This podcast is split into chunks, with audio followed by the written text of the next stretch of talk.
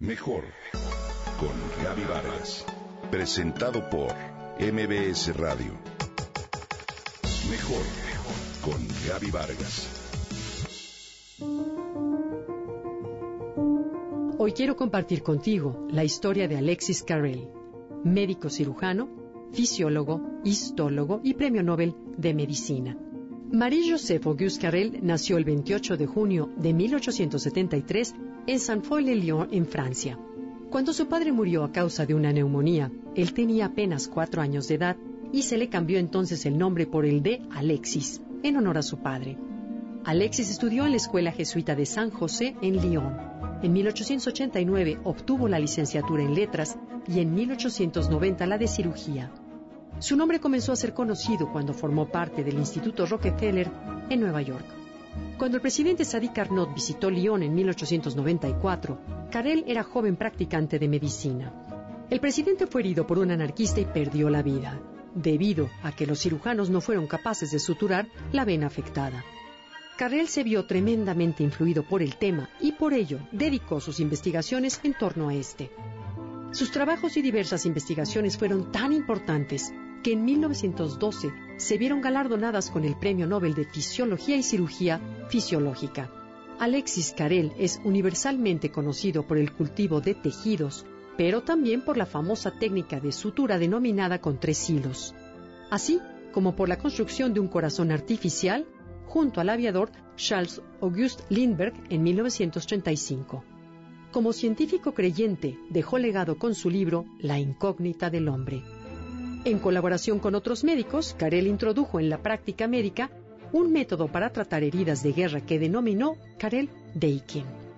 Y aunque muchos cirujanos americanos, franceses y de todo el mundo dudaron de su eficacia, en 1916 fue aceptado ampliamente. Asimismo, el médico francés realizó diversas investigaciones en torno a la sangre, los tejidos y su preservación en medios fríos. Alexis Carrel hizo importantes aportaciones al desarrollo de ciencias básicas de la medicina, la cirugía, todas ellas centradas en torno a anastomosis vasculares, cultivo de tejidos y trasplante de órganos. Como buen hombre de ciencia, Alexis había perdido la fe. Por azares del destino, se vio rumbo a Lourdes, donde años antes de que Carel naciera, ocurrían algunas curaciones sorprendentes. Carel se interesó en el tema, pero para certificar que los milagros eran tales, él quería justificar de forma científica esas sanaciones. Así pues, el médico francés llevó una bitácora médica del padecimiento de una joven llamada Marie Bailey que padecía peritonitis tuberculosa en etapa final. Carel escribió sobre las lesiones de la joven una historia de padecimientos hereditarios que la conformaban y de cómo su estado era totalmente terminal. La chica llegó a la gruta de Lourdes, tres veces echaron agua en su abdomen ante la mirada circunspecta de Carel. Mary Bailey sanó a partir de ese momento y ante las constantes revisiones que recibió de médicos y científicos.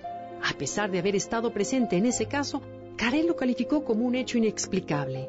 Y no fue sino hasta su muerte cuando en su libro póstumo, Un viaje a Lourdes, escribió, No lo comprendo y dudo todavía pero mi gran deseo y el objeto supremo de todas mis aspiraciones es ahora creer, creer apasionada y ciegamente sin discutir ni criticar nunca más.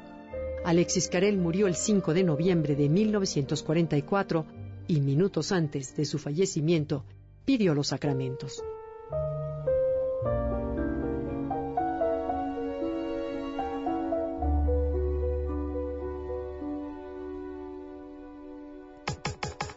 Comenta y comparte a través de Twitter. Gaby-Vargas. Gaby-Vargas. Mejor con Gaby Vargas. Presentado por MBS Radio.